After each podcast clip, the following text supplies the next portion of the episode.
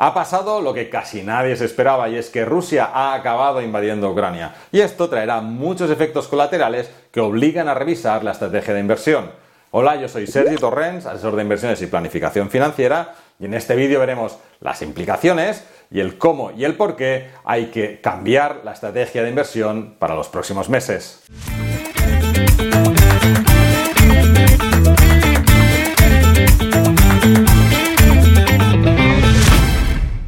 Recuerda dejar un comentario con tus dudas, preguntas y sugerencias para futuros vídeos. En los últimos meses había siempre tres temas sobre la mesa que iban apareciendo continuamente. Por una parte teníamos la inflación, por otra la política de los bancos centrales y por último el conflicto Rusia-Ucrania. Y ha acabado estallando la problemática que más repercusión tiene sobre las otras dos.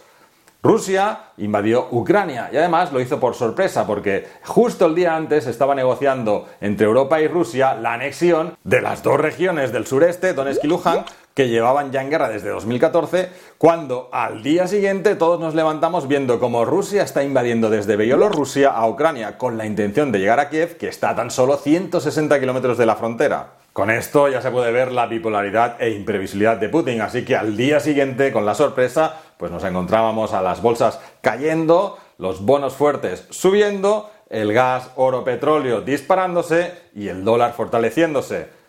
Pero, a la apertura de la bolsa americana, todo cambió. Las bolsas americanas partían de pérdidas bruscas y al final del día acabaron en positivo. El Nasdaq entre el mínimo del día y el cierre hizo un movimiento cercano al 7%, mientras que el oro, gas y bonos fueron de más a menos. Y al día siguiente siguió el rebote. Por cierto, todo bien, excepto las criptomonedas, que cayeron a plomo y ya han demostrado que de valor refugio no tienen nada. Pero bueno, al final el susto no fue para tanto, porque en pocas horas pues parecía que la guerra se había terminado y las bolsas ya seguían su cauce alcista. Así que, bueno, pues tranquilos, no ha pasado nada. De hecho, las redes sociales estaban llenas de comentarios de lo importante que había sido aguantar estoicamente la posición, algunos de aprovechar esas caídas para comprar a mejores precios y seguir la senda alcista, etc. Bueno, sobre esto, tres reflexiones importantísimas.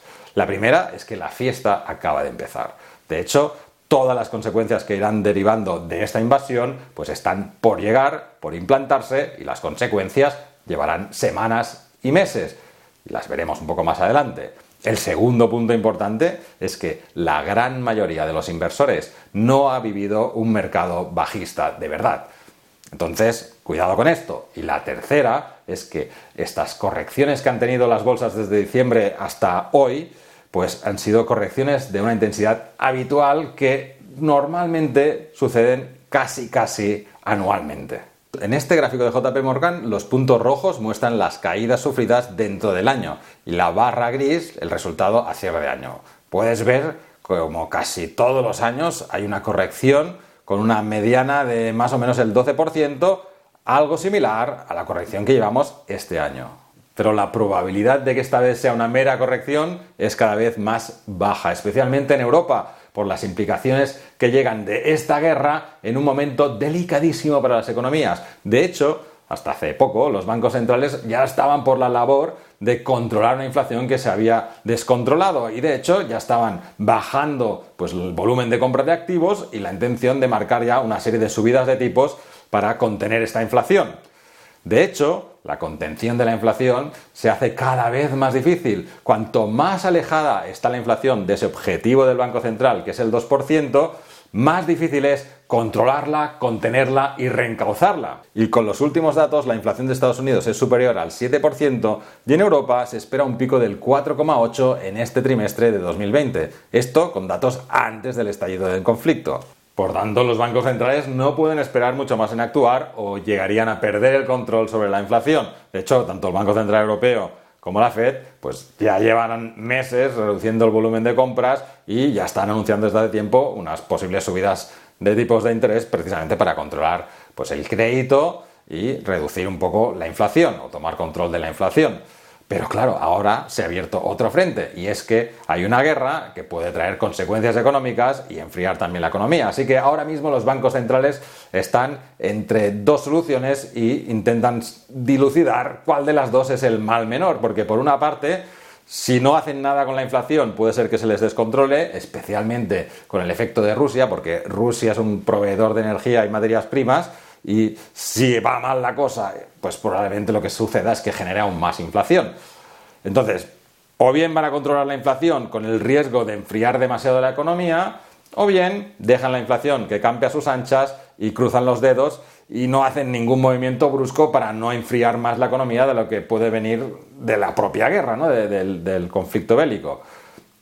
¿Qué creo que pasará? Pues lo normal en estos o en estas situaciones en las que tienes dos situaciones muy extremas y las dos tienen o pueden traer un, mal resultado, pues es tomar un poco el camino del medio, ¿no? Y probablemente lo que hagan los bancos centrales es con toda esa agresividad que estaban anunciando hasta las últimas semanas, o sea, prácticamente hasta dos días o tres antes del estallido del conflicto, pues reducirán esa agresividad, ¿no? Seguirán con la reducción de compras y seguirán con la subida de tipos de interés, pero probablemente con una velocidad y unos saltos mucho menos agresivos, ¿para qué? Para no sobreenfriar la economía, porque si hacen un mal paso, pues es prácticamente seguro que podrían crear pues un cambio de ciclo brusco.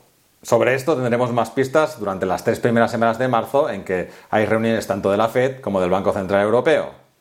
En esta situación de guerra, inflación, sanciones, cambios de política monetaria, pues lo que hay que hacer es ver qué impactos puede tener en los mercados financieros para así reorientar la política de inversión de las carteras. Pero antes, debo decirte que el contenido de este vídeo es una mera opinión y no una recomendación de inversión. Recuerda además que debes suscribirte al canal y activar las notificaciones porque así formarás parte de una comunidad de personas responsables de sus propias finanzas. En cuanto a renta fija, antes de la invasión de Ucrania, los mercados ya descontaban que los bancos centrales iban a tener una política agresiva de subida de tipos, con lo que a lo largo de estos meses los bonos habían ido pues cayendo de precio. Pero ahora la situación ha cambiado y empezamos a pensar que lo más probable es que los bancos centrales rebajen su tono y no sean tan agresivos.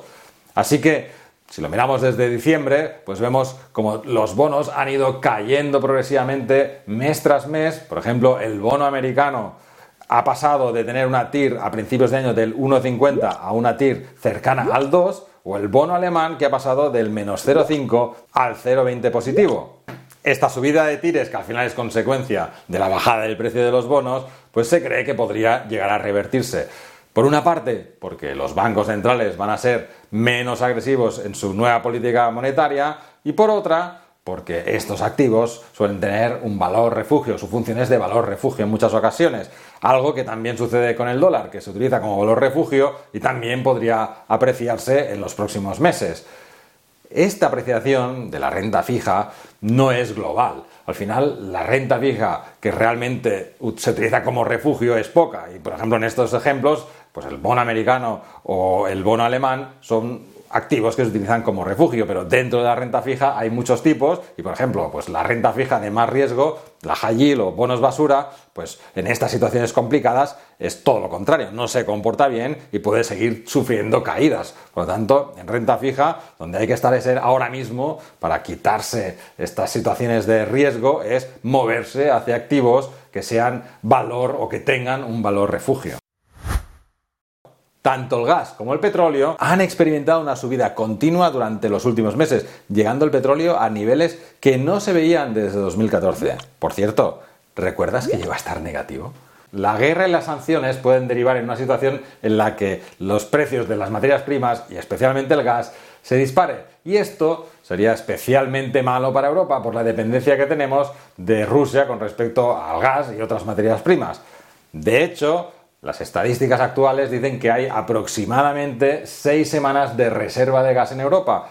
Si la situación en Ucrania y las sanciones se van complicando y Rusia por alguna razón decide reducir pues, la cantidad de gas que suministra Europa, esto podría llevar fácilmente a situaciones en las que se tenga que restringir el uso de energía y afectando principalmente a grandes industrias que tengan un alto consumo de gas o de energía. En una situación de inestabilidad, con inflación, con un posible cambio de ciclo, o incluso algunos ya hablan de esta inflación, es decir, inflación alta y crecimientos bajos, pues lo mejor es no estar invertido, por ejemplo, en empresas pequeñas y sobre todo que estén endeudadas, porque estas son las que más sufren. Así que es preferente ir hacia empresas que sean mega compañías que además tengan un nivel de deuda bajo. Además, en la situación concreta de ahora, pues diría que de toda la renta variable mundial, pues Europa será una de las más afectadas, así que más bien sería infraponderar Europa, infraponderar Europa a favor de Estados Unidos con una cierta exposición a dólar y, como decía, en megacompañías. En definitiva, lo que diría es que ahora mismo toca prudencia, incluso aprovechar estas subidas puntuales para deshacer un poco la posición y coger una posición más conservadora, porque esto es el inicio, son los primeros días y probablemente esto se alargue durante semanas, si no meses, no solo la guerra en sí, sino también las consecuencias de las sanciones y todo lo que ha derivado de ellas. En general, invertir en momentos en los que hay alta volatilidad y mucho riesgo es muy complicado porque no sabes nunca si ha caído suficiente o si está subiendo demasiado y siempre tienes aquella indecisión en entrar. Pero existe una técnica de inversión que no importa muy bien cómo vaya el mercado, independientemente de su volatilidad, puedes sacarle una buena rentabilidad, incluso en muchas ocasiones batir al mercado, especialmente en mercados bajistas. En esta situación te diría que lo mejor es que controles esta técnica y te dejo aquí un vídeo en el que explico en detalle esta técnica y que no puedes perder si quieres sacarle una buena rentabilidad a tus inversiones. No olvides suscribirte al canal, activar las notificaciones, darle al like, compartir el vídeo y dejar un comentario. Hasta el próximo vídeo.